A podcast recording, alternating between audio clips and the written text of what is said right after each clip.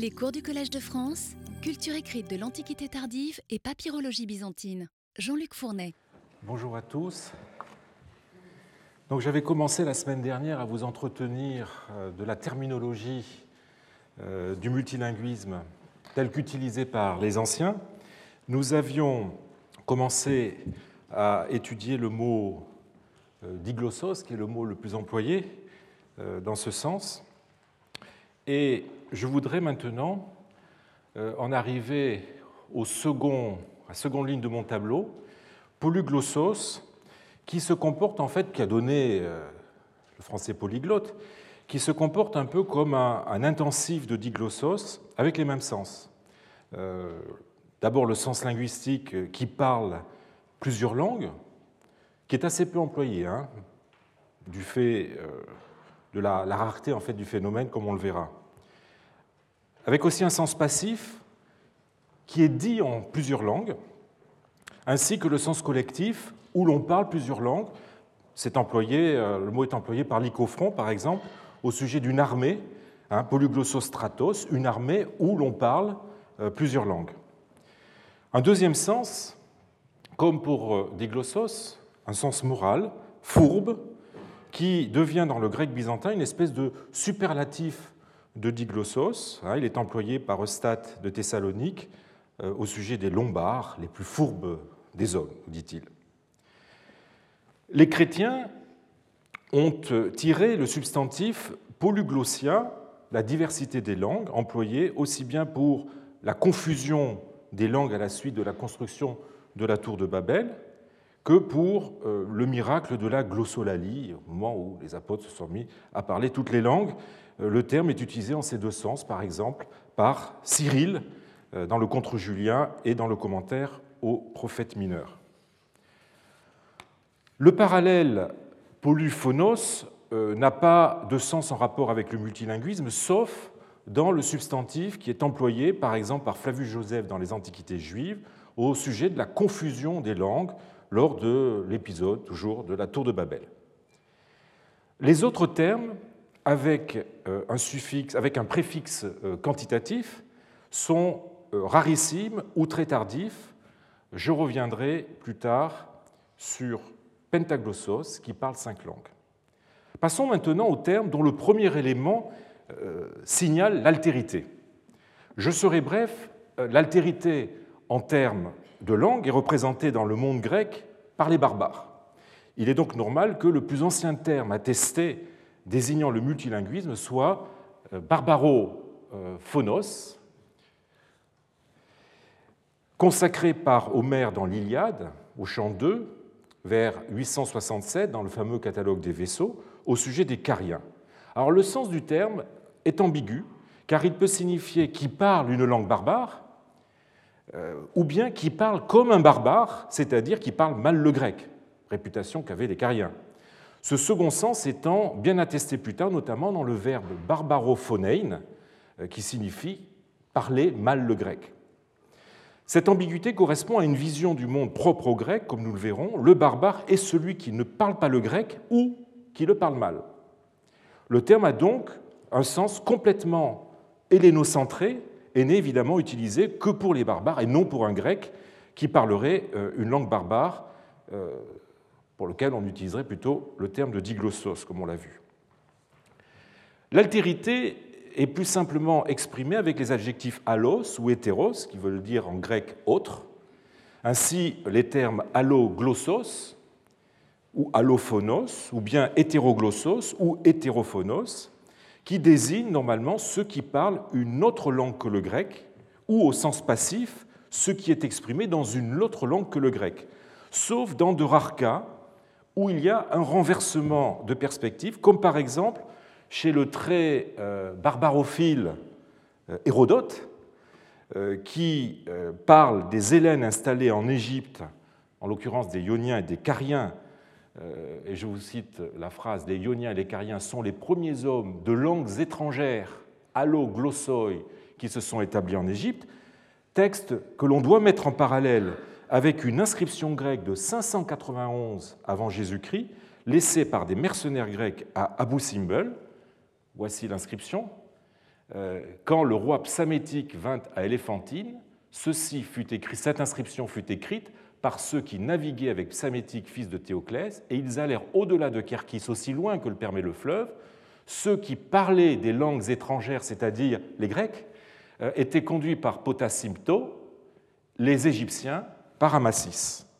Et donc, vous voyez que dans les deux textes, le mot est employé pour désigner les Grecs qui sont alloglossoi par rapport aux Égyptiens. Donc on a un renversement de perspective qui est assez unique.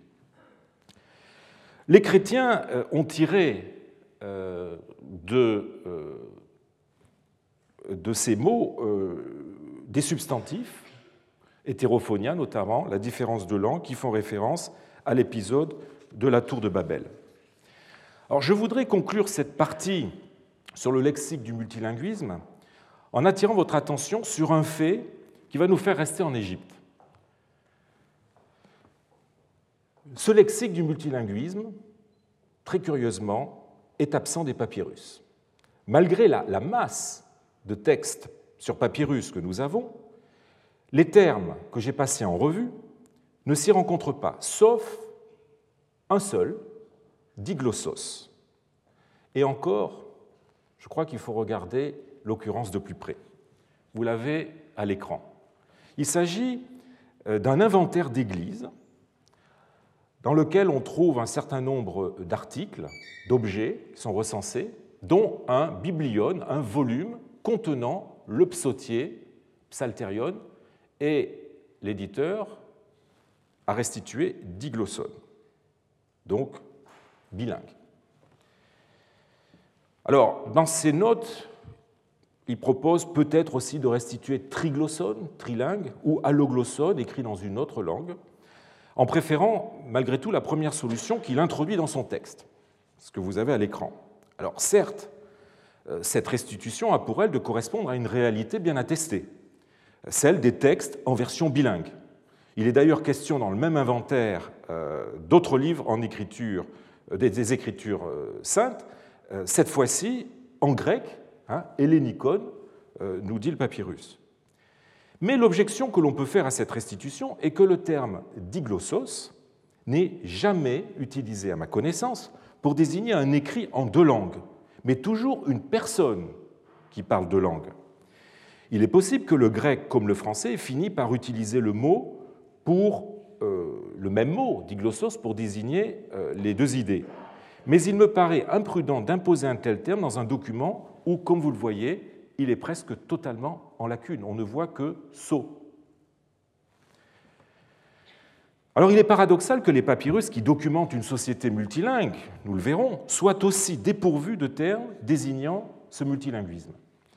Plus généralement, la perception du phénomène y est quasiment absente, à deux exceptions près que j'aimerais voir avec vous. La première est une pétition, une plainte d'un employé de Zénon, peut-être un arabe, qui euh, se plaint d'être considéré comme un barbaros. Il utilise le mot à la ligne 19. Et pour cela, de ne pas être rémunéré pour ses services et d'être l'objet de mauvais traitements parce qu'il est incapable, nous dit le texte, d'helléniser. Contrairement à la traduction de l'éditeur, qui traduit hellénizein par euh, Because I do not know how to act like a Greek, il faut donner ici à hellénisé le sens non pas d'agir comme un grec, mais de parler bien grec, ou bien tout simplement de savoir parler en grec, comme l'a bien montré depuis euh, Bruno Rochette. Donc euh, le texte, si on le traduit, euh, doit donner la chose suivante. Vraiment, il me méprise parce que je suis un barbare. Je t'en prie donc, s'il te plaît, donne-leur des ordres pour que je reçoive ce qui m'est dû et qu'à l'avenir, ils me paient ponctuellement il ne faudrait tout de même pas que je meure de faim sous prétexte que je ne sais pas parler grec ou pas bien parler grec. Le deuxième texte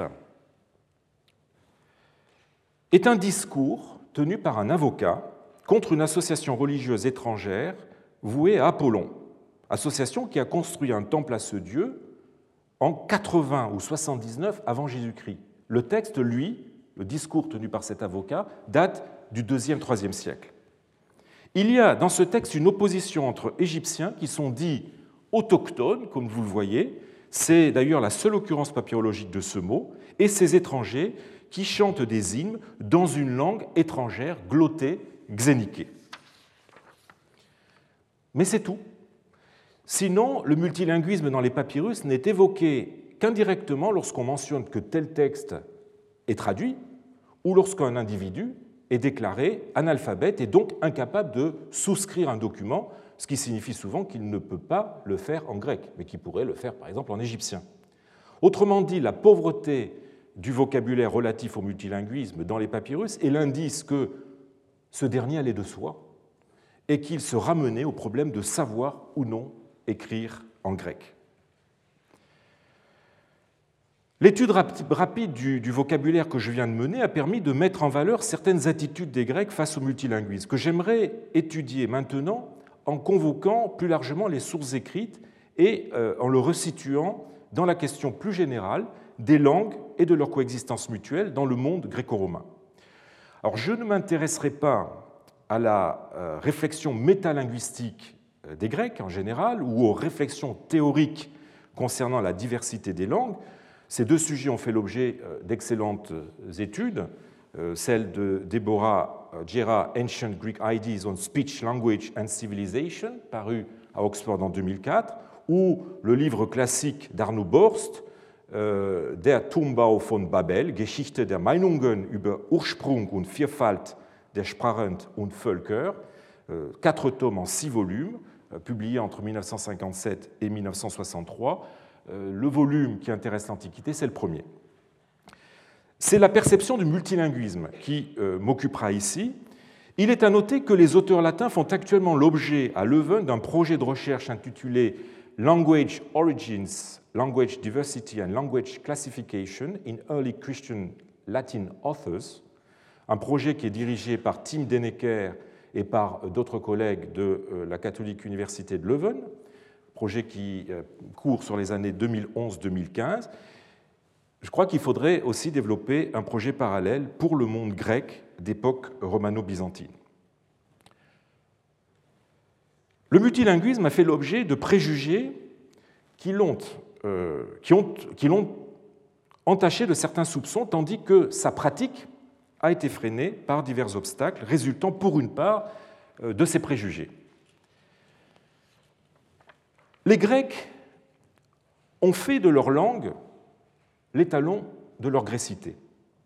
Quiconque ne la parlait pas était rangé dans la catégorie des barbares, barbaroi, mot onomatopéique qui désigne ceux qui balbutient. Je vous renvoie pour des formations parallèles au latin balbus, à l'anglais babble ou l'allemand babbeln. Autrement dit, qui n'ont pas un langage articulé. Ils considéraient donc leur langue comme unique et supérieure et s'opposant à la tourbe indistincte des langues barbares, multiples et inférieures. Les poèmes homériques gardent la première trace écrite de cette vision. Ceux qui ne parlent pas le grec, ils sont appelés barbarophonoi, terme dont j'ai déjà parlé, ou bien allotroi, hein, allotros littéralement veut dire qui bruit euh, dans une autre langue, euh, et donc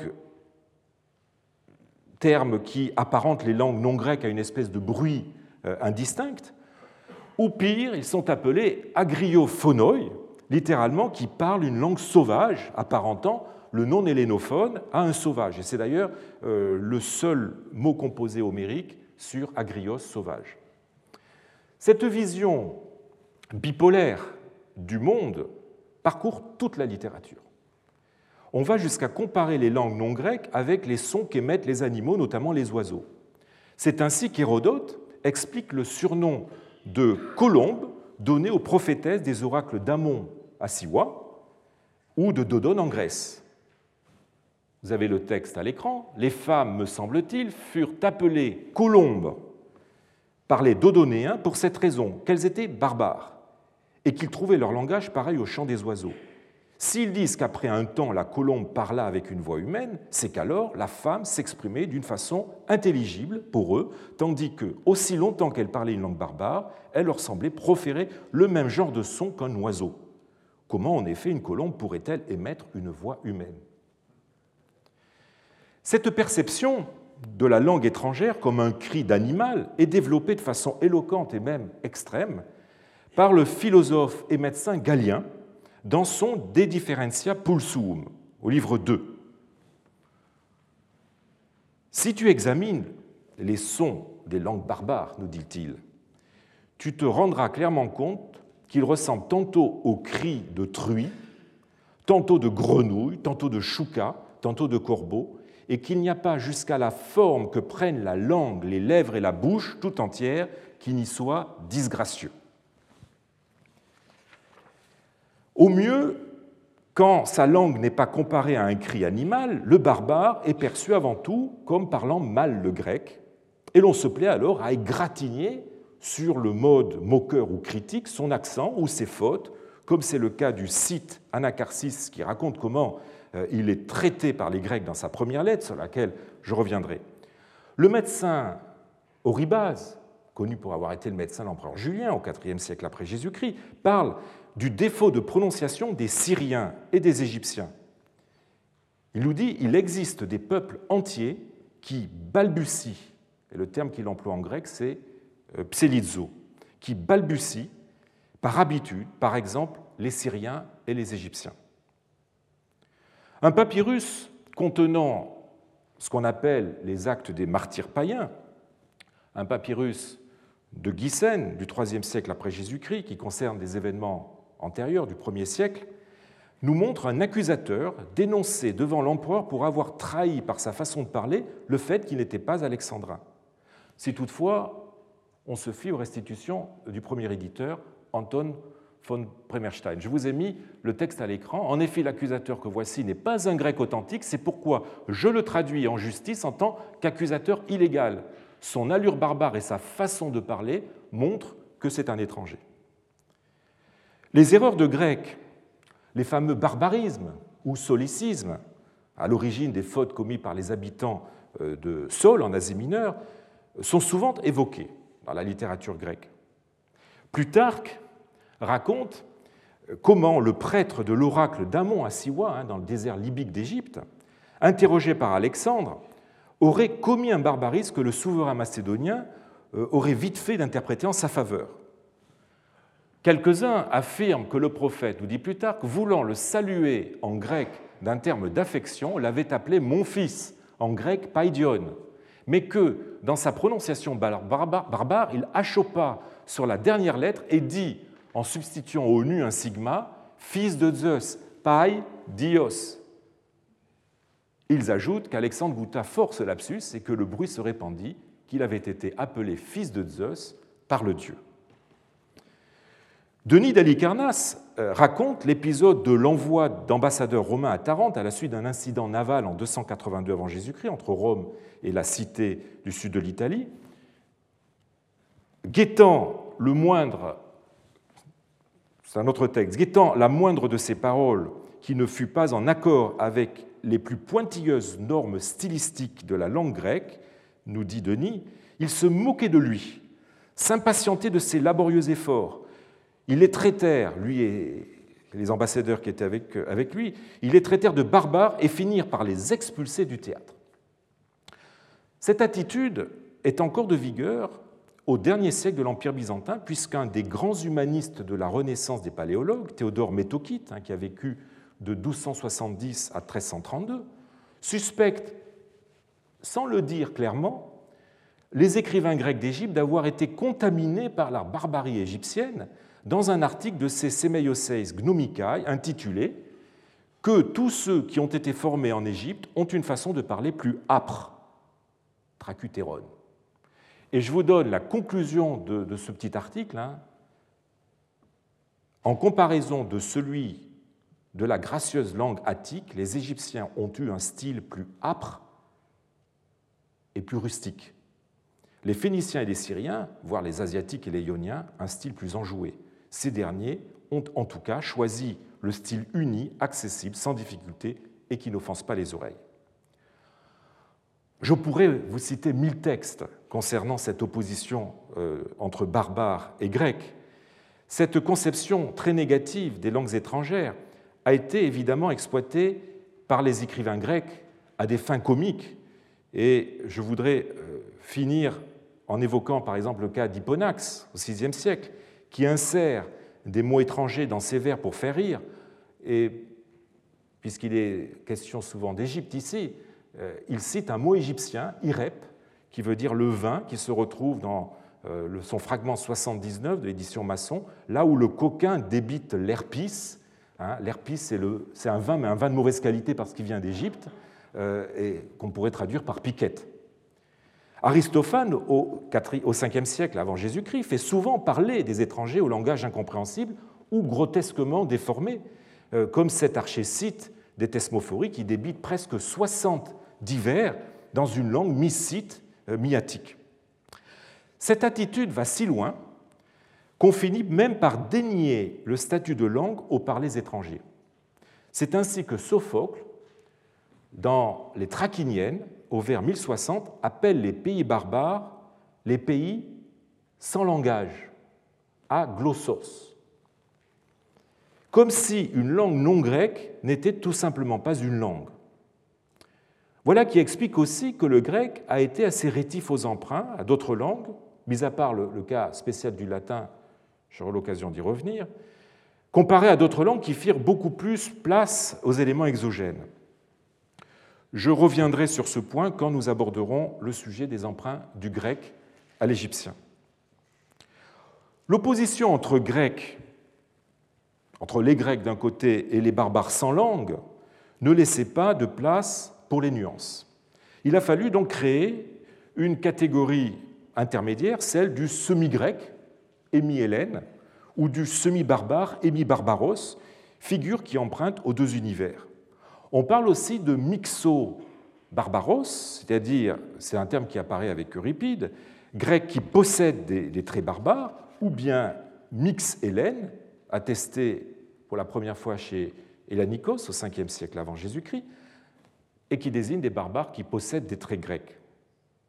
On notera que ces deux derniers termes, Mixobarbaros et Mixhélène, euh, sont euh, utilisés dans une pétition du 6e siècle après Jésus-Christ pour décrire un personnage euh, accusé après avoir recruté comme homme de main des Blémis, qui sont une population nubienne, donc barbare, euh, d'avoir détourné les impôts publics et de s'être livré à diverses exactions, des pillages de maisons, de récoltes, des dégradations des, des enseignes impériales.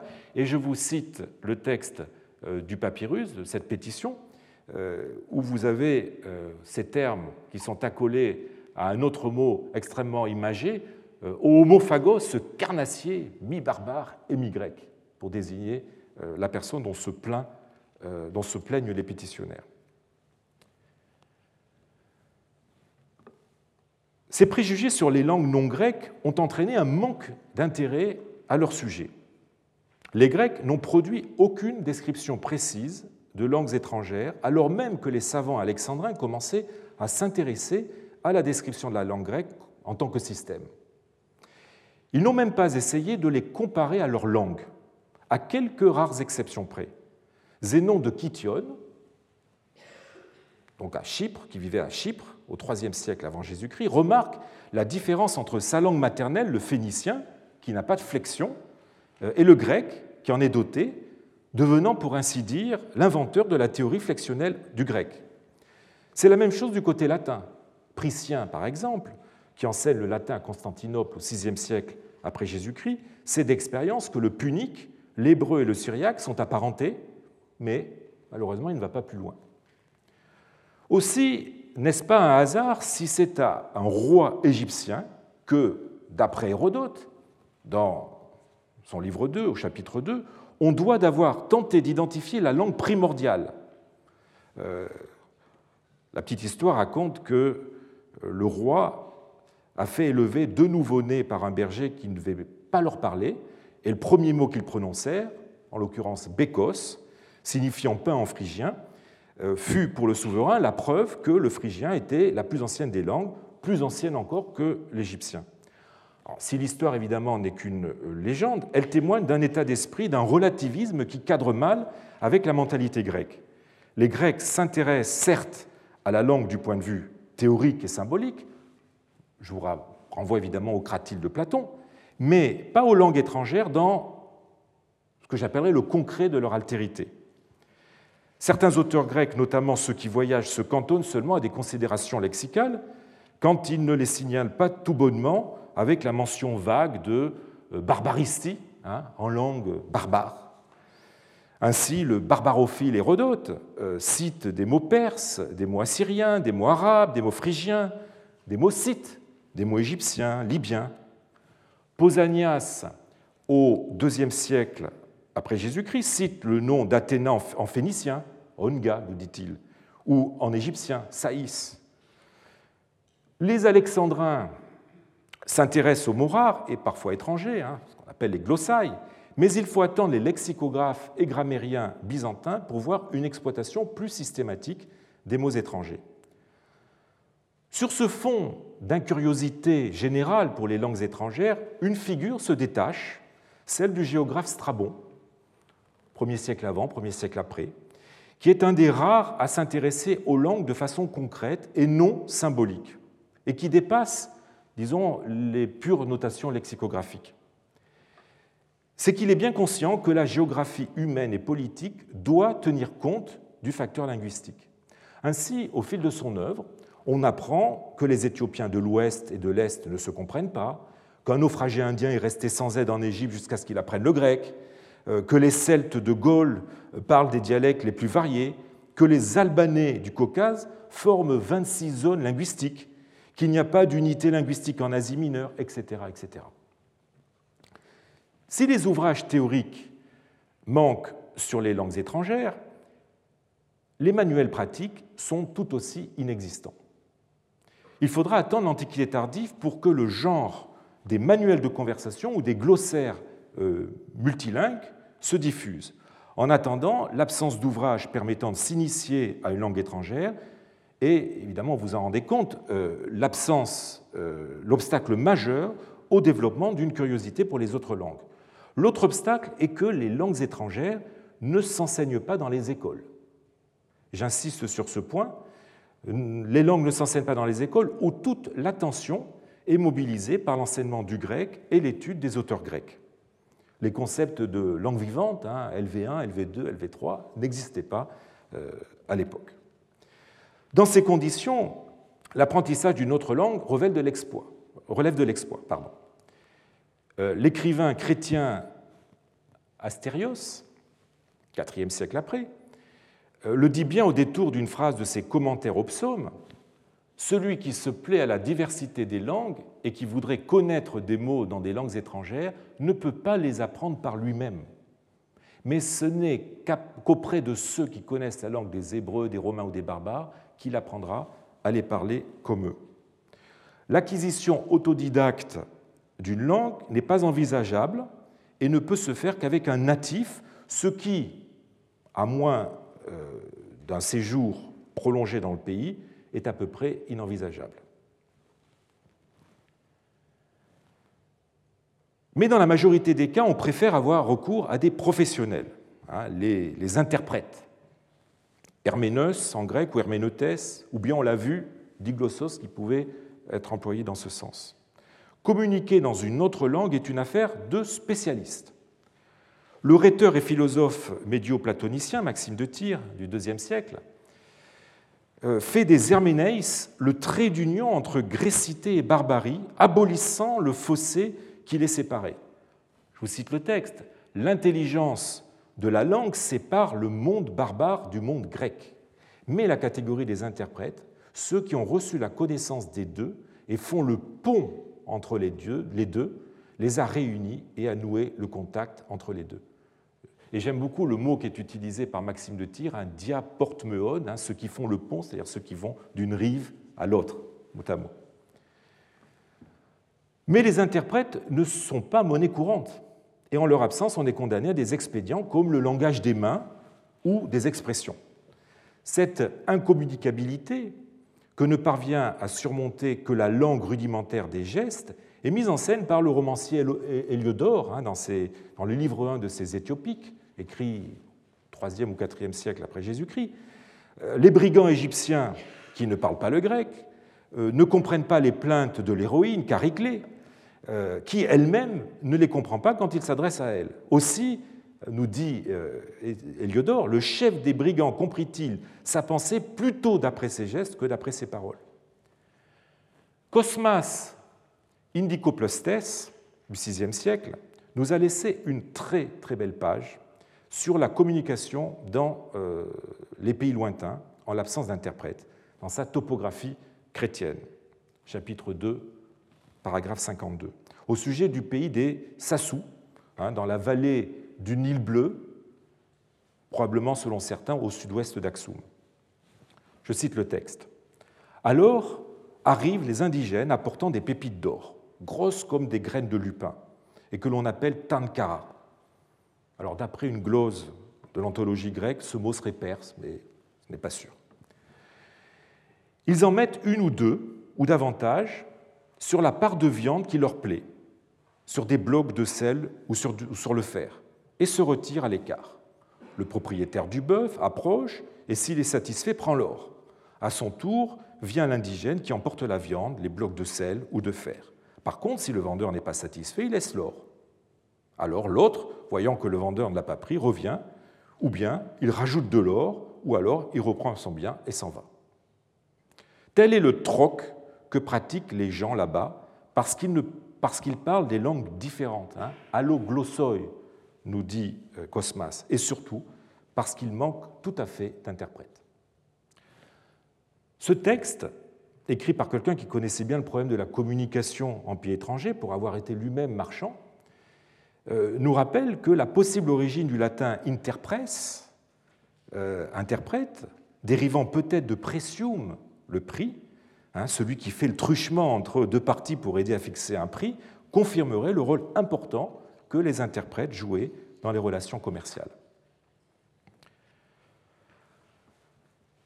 L'activité de traduction intervient dans les opérations militaires, les échanges commerciaux, les relations diplomatiques, elle touche aussi le domaine des lettres, avec la figure du traducteur. Mais l'incuriosité des Grecs pour les autres langues que la leur explique que rares aient été les traductions faites en grec de textes écrits dans d'autres langues. Le cas de l'Égypte, que l'on connaît peut-être mieux grâce au papyrus, le montre bien. La liste des traductions grecques de textes égyptiens est très courte. On peut citer le songe de Nectanebo, l'oracle du potier et le mythe de l'œil du soleil, qui est appelé aussi la légende de Tefnout. Sans compter bon, les arrêtologies et euh, tout un tas de textes religieux. Un seul texte grec peut être confronté à un original égyptien et donc être considéré comme une vraie traduction, c'est le mythe de l'œil du soleil. Et encore au prix de nombreuses adaptations, si bien qu'on pourrait à la rigueur considérer tous ces textes comme des productions grecques égyptianisantes. Ces traductions eu elles furent en tout cas le fait d'Égyptiens hellénisés, comme le fameux Manéthon, jamais, semble-t-il, de grec. Par ailleurs, on peut s'interroger sur la fonction de ces traductions. S'agit-il de textes traduits par des Égyptiens pour un lectorat grec? Mais comme les textes que j'ai cités sont connus par des papyrus qui datent du 2e, 3e siècle après Jésus-Christ, c'est-à-dire une époque où la langue égyptienne est en train de disparaître et où les prêtres avait la nécessité d'apprendre le grec, de s'helléniser, euh, on pourrait penser qu'on a plutôt affaire à des productions destinées à des Égyptiens ayant perdu l'accès à leur antique patrimoine et tentant de conserver les restes d'une littérature religieuse dans une langue qu'ils comprenaient dorénavant euh, plus aisément. Cette dernière interprétation correspond à ce qui s'est passé, mutatis mutandis, avec la traduction grecque de la Bible, Hein, la fameuse Septante, la plus grande entreprise de traduction jamais menée en Égypte, elle fut le fait de juifs hellénisés d'Alexandrie qui ne comprenaient plus l'hébreu. Comme le montre l'exemple égyptien, les traductions en grec, en plus d'être rares, sont souvent plus dictées par le besoin, par exemple accomplissement de rites religieux, que par le plaisir gratuit de goûter à une littérature étrangère et ne sont pas nécessairement destinés à faire connaître un patrimoine littéraire étranger à des Grecs. Encore un effet de l'ethnocentrisme des Grecs qui euh, se complaisent dans leur propre culture sans se préoccuper de celle des autres. On retrouve cet état d'esprit dans un discours du rhéteur Dion de Prusse, hein, du 1er, 2e siècle euh, après Jésus-Christ, qui n'envisage la traduction que dans le sens grec barbare au sujet du plus grand auteur grec, Homère, dont le succès international est selon lui le gage de son inspiration divine. En effet, dit-il, sans la faveur divine ni l'inspiration des muses et d'Apollon, il serait tout simplement impossible à une poésie sublime, magnifique et aussi douce d'être créée de façon à subjuguer aussi longtemps non seulement les, et là je vais, calquer le texte grec, les homoglottes et les, les homophones, c'est-à-dire les Grecs, mais aussi la plupart des barbares, et que les diglosses, nous dit le texte, et les hommes d'origine mêlée ou des populations qui vivent très loin soient tout à fait familiers de ces poèmes alors qu'ils ignorent les autres œuvres en grec.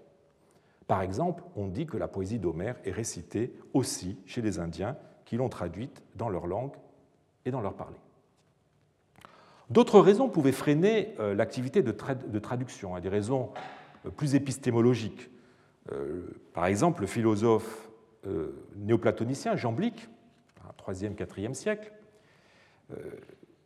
nous dit que la traduction achoppe finalement fondamentalement sur l'impossibilité de rendre la valeur des mots d'une langue à l'autre. Hein. Vous avez le texte à être traduit, dit-il, les noms ne conservent pas entièrement le même sens, chaque peuple a des caractéristiques impossibles à transposer dans la langue d'un autre.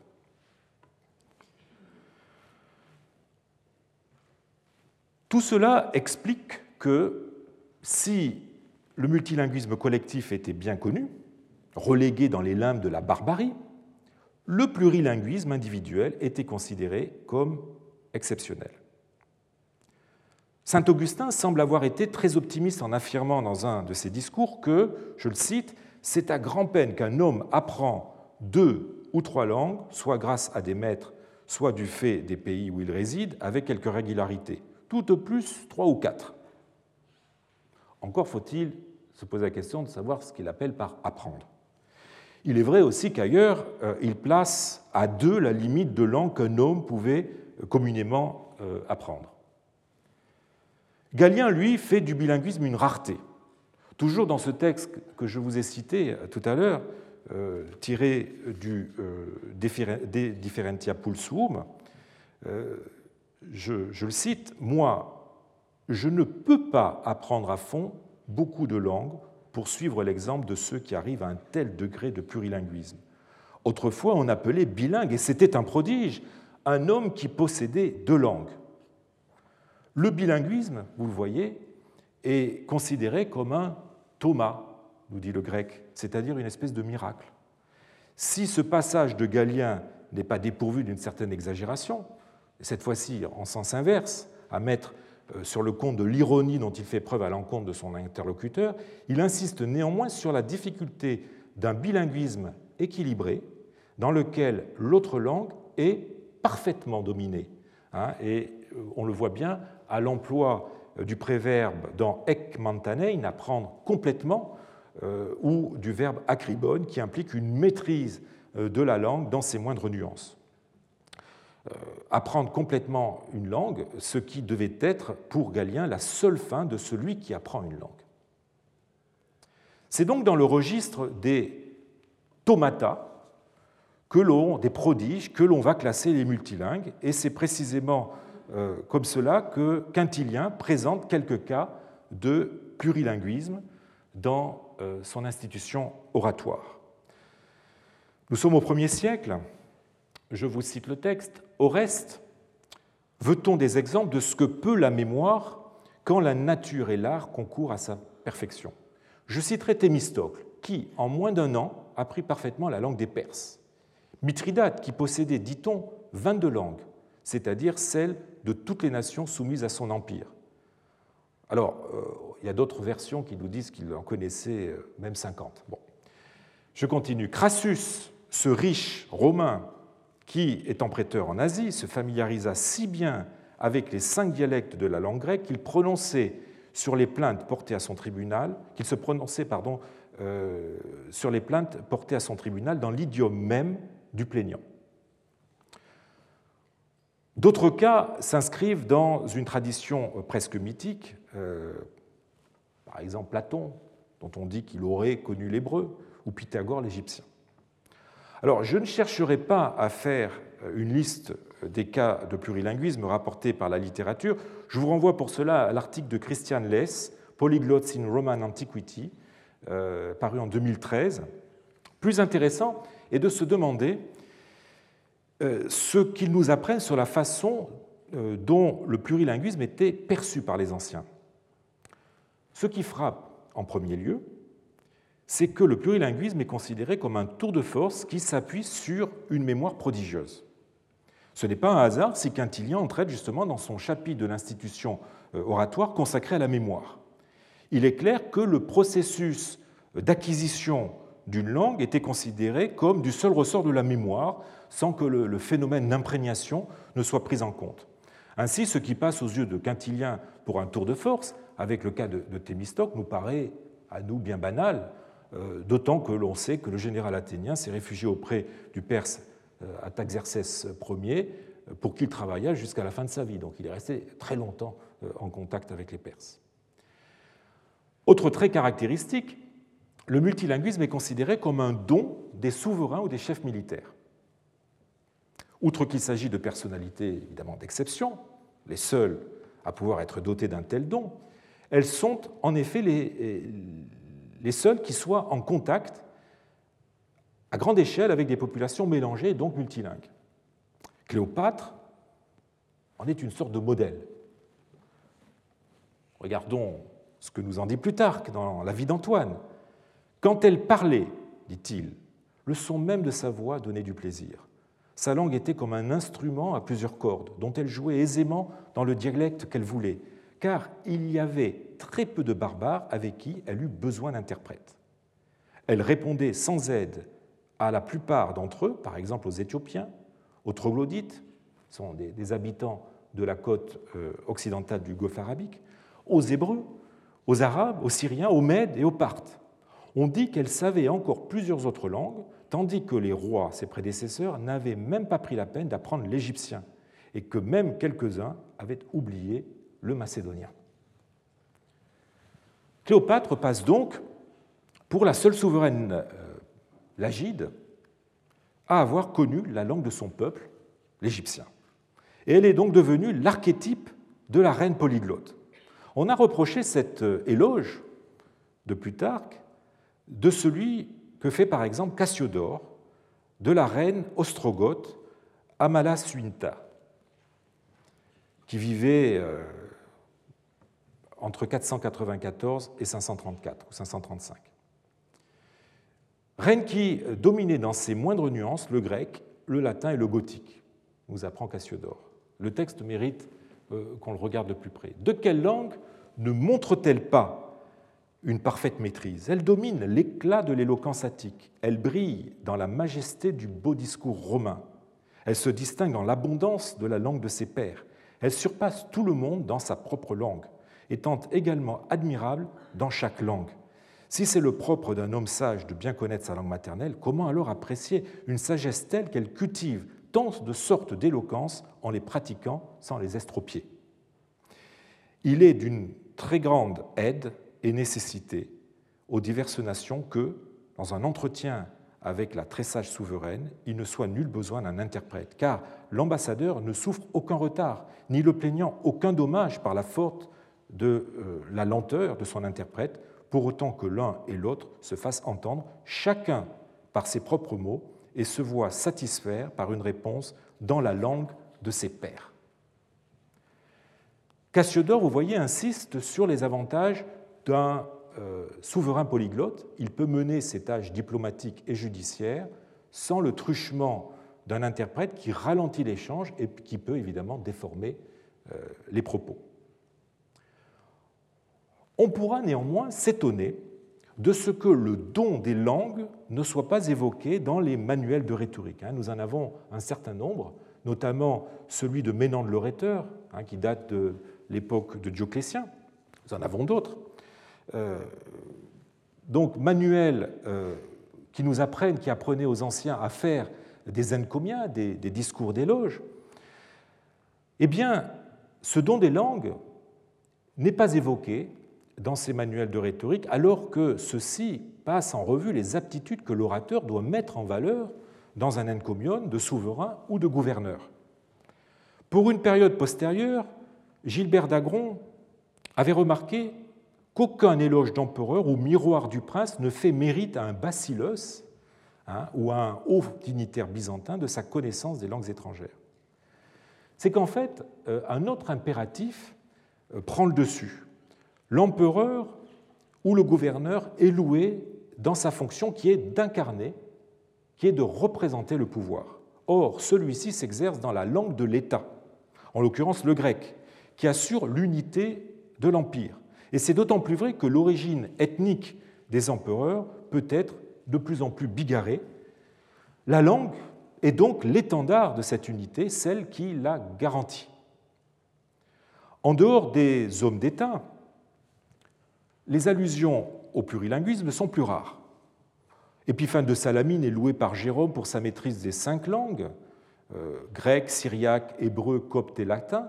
Il utilise le mot grec pentaglossos, qui était dans le tableau que je vous ai montré tout à l'heure, pour euh, désigner euh, Épiphane.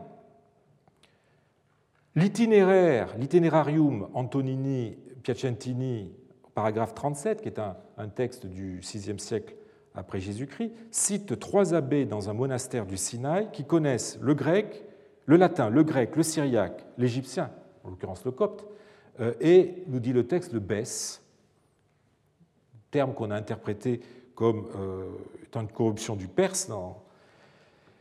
Mais le multilinguisme ou le plurilinguisme reste globalement un phénomène restreint et peu évoqué du fait de l'autosuffisance euh, linguistique à laquelle les populations hellénophones se sont plus.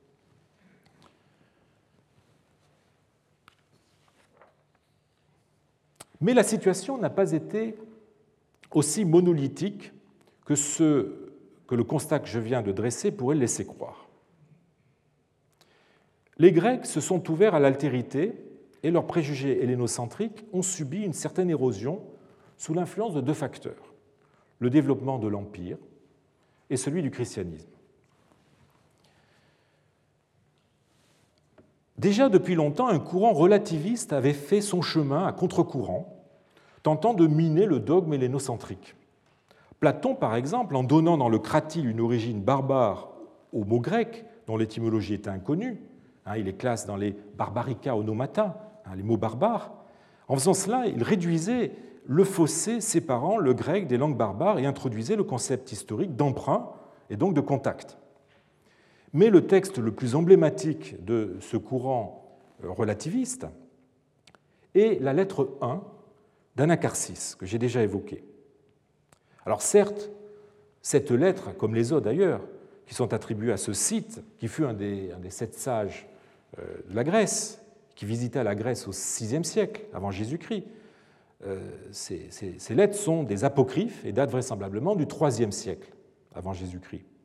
Malgré tout, elles portent les traces d'une influence cynique, justement, du fait de l'époque à laquelle euh, ces lettres ont été composées, d'une influence cynique notamment dans ce cosmopolitisme euh, qu'a développé le cynisme et qui s'est trouvé nourri par les bouleversements que connut l'hellénisme dans ce nouveau monde qu'inaugurèrent euh, les conquêtes d'Alexandre. Ces lettres n'en sont pas moins un bon révélateur de cette ouverture au monde non grec qui caractérisa l'époque hellénistique. La lettre 1 mérite d'être lue dans sa plus grande partie. Vous vous moquez de ma façon de parler parce que je ne prononce pas correctement le grec. Anacarsis, chez les Athéniens, fait des fautes, mais chez les Scythes, ce sont les Athéniens qui en font. Ce ne sont pas les sons des mots qui distinguent, les hommes remarquables de ceux qui ne le sont pas, mais les pensées par lesquelles les Grecs se distinguent entre eux de la même manière. Les Spartiates ne parlent pas correctement l'attique, mais sont illustres et réputés pour leurs, pour leurs actions. Les Scythes ne critiquent pas un discours qui montre ce qu'il doit, ni ne louent un discours qui n'atteint pas cet objectif. Vous aussi, d'ailleurs, vous gérez de nombreuses affaires sans vous formaliser si les sons ne sont pas bien articulés. Vous faites venir des médecins égyptiens, vous avez recours à des pilotes phéniciens, vous faites des achats sur l'agora sans payer plus que le prix à ceux qui parlent en grec, ni n'hésitez à acheter à des barbares s'ils vendent à un prix convenable. Les rois des Perses et leurs amis, qui sont pourtant des gens fiers, lorsqu'ils décident de s'adresser aux ambassadeurs grecs dans leur langue, sont obligés de faire des fautes, sans que vous ne leur reprochiez ni leurs intentions, ni leurs actions. Il n'y a pas de discours mauvais quand les intentions sont bonnes et qu'il en résulte de bonnes actions. Les sites jugent qu'un discours est mauvais lorsque le raisonnement est mauvais. Vous vous exposerez à beaucoup de privations si vous faites les difficiles avec la prononciation des barbares et, pour cette raison, refusez de comprendre ce qu'ils disent. Vous rendrez beaucoup de gens réticents à importer pour vous des denrées qui vous sont utiles. Pourquoi appréciez-vous les tissus des barbares mais n'approuvez pas leur prononciation? Vous recherchez les sons mélodieux des joueurs de flûte et des chanteurs, mais interrompez les poètes qui font des vers s'ils ne remplissent pas bien leur maître avec des mots grecs. Lorsqu'on vous parle, faites plutôt attention à ce qui est dit. Très beau texte.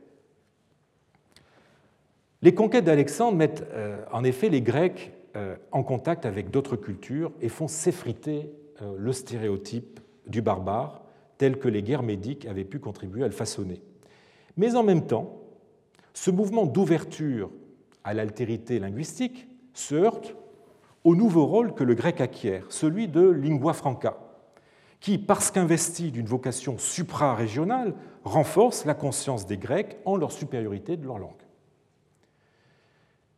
Ce paradoxe est bien résumé par un passage de la vie d'Alexandre de Plutarque relatif à ce qu'on appelle les épigones.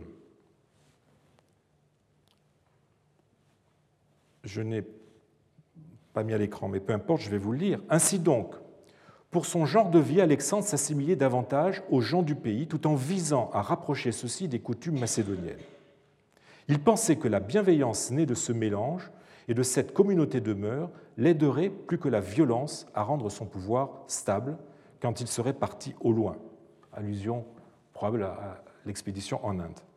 C'est pourquoi il choisit 30 000 enfants ordonnant qu'on leur enseignât le grec et que l'on leur donnât l'éducation militaire des Macédoniens. Il préposa beaucoup d'instructeurs à cette tâche.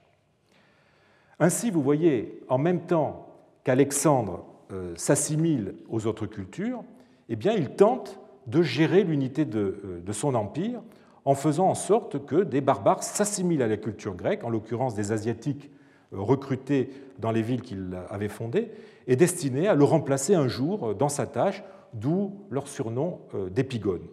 Il utilise donc le grec tout simplement comme un instrument d'unification, comme un ciment politique.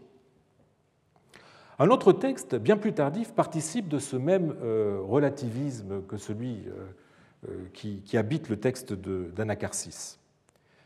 Il s'agit du philosophe néoplatonicien Porphyre, hein, deuxième moitié du IIIe siècle, dans son De Abstinentia. Je lis le texte.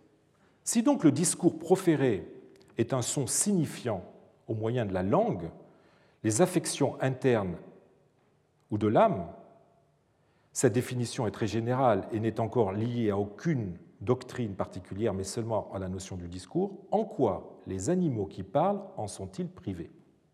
Et pourquoi aussi avant même de dire ce qu'ils veulent dire, ne commencent-ils pas par penser ce qu'ils éprouvent? J'entends par penser ce qui sonne en silence dans l'âme. Eh bien donc, puisque les sons émis par la langue sont un discours, de quelque manière qu'ils sonnent, que ce soit à la manière des barbares ou à celle des Grecs, à celle des chiens ou à celle des bœufs, les animaux qui font entendre des sons participent au discours. Les hommes, cependant, parlent selon les lois humaines, et les animaux selon celles que chacun a reçues des dieux et de la nature. Et si nous ne les comprenons pas, qu'importe, les Grecs non plus ne comprennent pas la langue des Indiens, ni de même ceux qui ont été élevés en Attique, les Scythes ou les Thraces ou les Syriens. Mais le son des uns est perçu par les autres comme un craquettement de grue. Cependant, pour les autres, leur langue est analysable en lettres et en sons, comme pour nous la nôtre. En revanche, la langue des Syriens, par exemple, ou des Perses, n'est analysable pour nous ni en son ni en lettres. comme pour tous les hommes, celle des animaux. Car de même que nous ne percevons qu'un bruit et un son, faute de connaître l'usage des sites, par exemple, et qu'il nous semble qu'ils criaillent, qu'ils n'articulent rien, mais qu'ils émettent toujours un même bruit tantôt long et tantôt court, sans que sa modulation ne parvienne à notre oreille en formant quelque sens que ce soit, tandis que leur parler est pour eux inintelligible et très distinct, comme l'est pour nous la langue qui nous est familière. De même, chez les animaux, le sens est saisi d'une manière particulière selon chaque espèce, tandis que nous ne pouvons entendre qu'un bruit dont le sens nous échappe, parce qu'il ne s'est trouvé personne ayant appris notre langue pour nous apprendre à traduire dans notre langue ce qui est dit chez les animaux. Mais lorsque Porphyre s'exprime, le monde grec avait subi une nouvelle transformation qui avait profondément changé l'hellénisme traditionnel et ébranlé l'hellénocentrisme.